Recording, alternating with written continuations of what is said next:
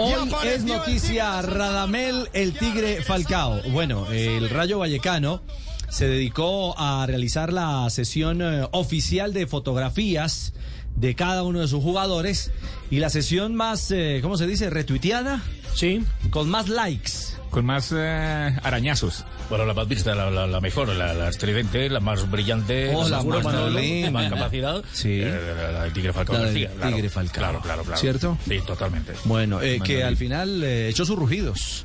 Porque habló con eh, el canal oficial Con de las redes sociales, para las redes sociales precisamente del Rayo Vallecano. del Rayo Vallecano. Y creo que se refirió a este gol, que fue el del cruce, aquel, el centro, eh, que parecía el centro imposible, al que engañó a toda la defensa del Athletic de Bilbao para un gol así como medio acrobático, medio elástico de, de Falcao, ¿no? Pues precisamente le preguntaron por el gol que le marcó el Athletic y la forma como logró convencer a Bebé para que no pateara el arco. Bueno, que, tenía mucha fe de que es que él le pega muy bien y yo tenía mucha fe de que él podía meter un centro que marcara la diferencia y, y en, y en ese momento él iba a patear al arco y lo convencí para que, para que tirara el centro y creo que fue un pase excepcional porque nadie esperaba que, fuera a cruzar. Yo creo que todos eh, creían que, él iba a patear al arco y esto descolocó tanto al, portero como a los, a los defensas rivales en el que el único que sabía dónde iba la pelota era yo y por eso creí y fui allí.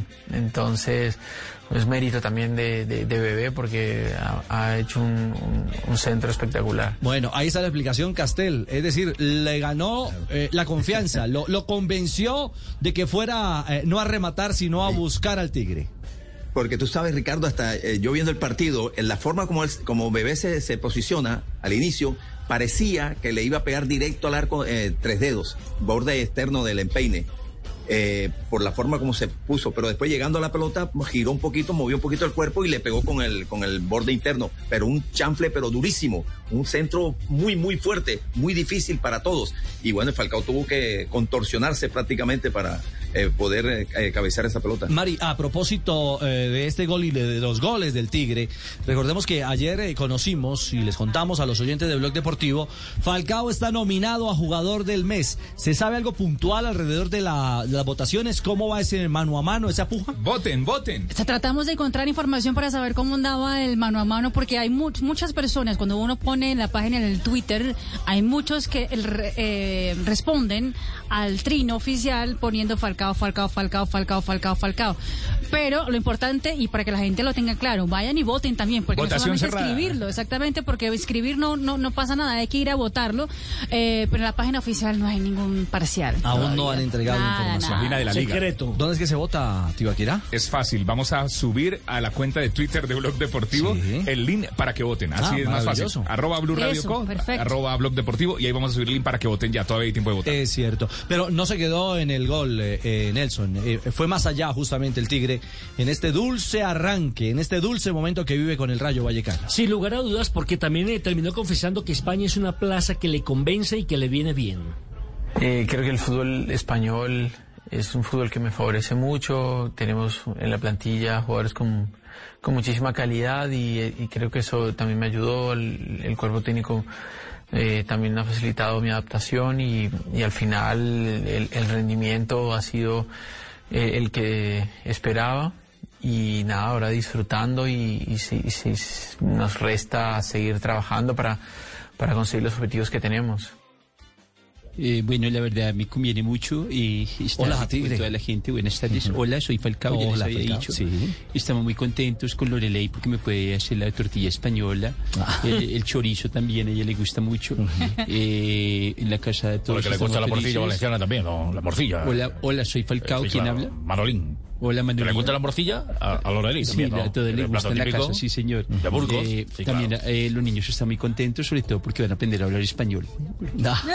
Gracias, gracias. Van a mejorar el español. Hola, soy Falcao. Gracias, Radamel. Eh, De nada. eh, Jo- eh, Juanjo, eh, lo cierto es que sí parece ser una liga hecha a la medida. Es decir, se siente en su hábitat, se siente cómodo. eh, es como si nunca se hubiera ido al regresar a Vallecas o al llegar a Vallecas.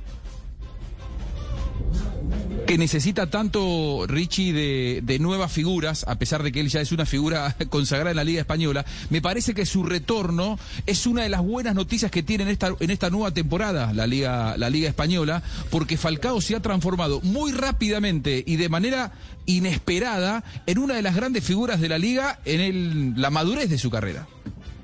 Bueno, es cierto, madurez, madurez que le permite a Nelson hablar también con mucha seguridad, ah, porque es la condición de un goleador y de una persona, de un deportista y un profesional con una fortaleza mental envidiable. Pero usted sabe que cuando comienza la frecuencia goleadora para un artillero de la categoría internacional de Falcao, pues lo va a llenar de confianza, de motivación, y eso es lo más importante para cualquier deportista.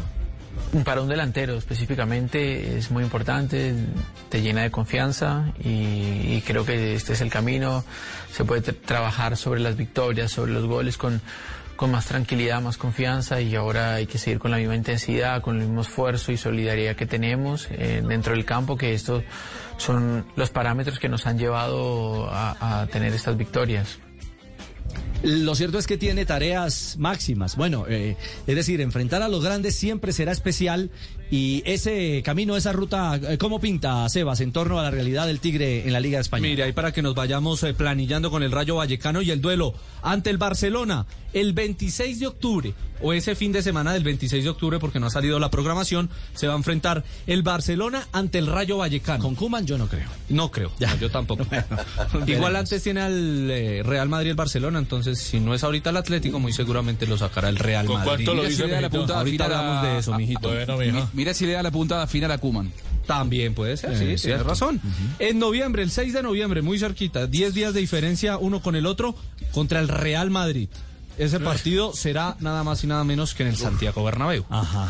Y toca esperar hasta el otro año para que se encuentre con el Atlético de Madrid. Será el 2 de enero. No, pero tiene al Valencia. Ah, bueno, está en sí, los señor. primeros lugares también. de la tabla, ¿no? Pero, pero de los tres grandes, que somos los que estamos hablando en este momento, contra el Atlético es el 2 de enero. El primer partido del sí le tocará a 2022 Koeman para enero. será- no, no, no, no, creo creo, será- no, ya es muy lejos. Sí, no, no creo. No, que coma natilla, yo no creo que coma Sí, no, natilla. no, no. verdad. ¿Qué muñeco de bronce? No, eh, no. No, No, no, ese no. No, disfraz ese se va a no. poner. No, no, no. que Es Kuman, no. Kuman. no, sí. Kuman, pero no, no es más. También le no. puede decir Koeman. Ay, Koeman, ¿Cómo Dios se llama? Muñeco de bronce. válidas. Eh, gracias, eh, profesor. Lo cierto es que ese es el panorama y el radar con los grandes, pero pronto, pronto tiene de nuevo competencia. Claro, y Falcao habla del día a día, de lo que viene. No se proyecta tan lejos, tan a el mes de enero ni demás, sino hablando de los Osasuna, que será el próximo rival del Rayo Vallecano, el Osasuna. Sí, ellos son muy intensos, son un equipo con mucho esfuerzo, solidarios, que intenta jugar también a la pelota. Eh, en su campo se hacen fuertes, eh, así que hay que competir, luchar, eh, intentar ganar en- desde los duelos, las divididas, eh, todo este tipo de cosas que, que nos, nos permiten ir ganando terreno y bueno, el equipo está bien, esperemos que, que el fin de semana eh, las cosas nos salgan. Bueno, eh, lo cierto es que nos va a poner a madrugar a todos eh, el Tigre. Siete de la mañana. Sí, Ya nos ha ¿cómo puesto, así? ya, ¿Le ya los sábados a madrugar las seis y Fabio? media. Sí. ¿Cómo, ¿Le primo? madrugar a Fabio? No, No, ya, A las 2 de la No, tarde. siempre, siempre Fabio lo deja grabando. no, ya, es madrugar a las 11 de la mañana, esto es muy berraco. No, no, no. no. No, eso es súper madrugada. Sábado 7 de la mañana, ¿no? Sí, en el Sadar, se llama el estadio de los Asuna. En el Sadar. Partido ganable para el Rayo Vallecano. Cuidado que Osasuna en casa. Sí, no, no, pero el Rayo está jugando bien Sí. y tiene a un goleador. Bueno, eso esperamos. Hablamos el domingo. No, está bien. Ah, no, el sábado a las 9 de la mañana le digo. El, el Osasuna, el Osasuna tiene, va, va en el puesto 9, tiene 11 puntos. Le gana al Rayo Vallecano y se mete en la pelea por, por, por, eh, Europa Y League. en casa, si mal no estoy, Jota, usted nos confirma, está invicto en lo que va, en Sí, lo que va en de casa liga. sí. En lo que va Sí, de esta sí. liga española. Los números del Tigre para reseñar Ya no es tan justamente. ganable. Es hablando, hablando de los goles que ha hecho en España, son 73. 70 con Atlético de Madrid, 3 con Rayo Vallecano y es el segundo país en el que ha tenido mejor frecuencia goleadora. Hizo 88 en Francia con Mónaco. Y en esta ocasión, ahora con el Rayo, ha disparado a la portería en cinco ocasiones. Tres de ellas se han convertido en goles. Los números y la realidad de nuestro Tigre Falcón.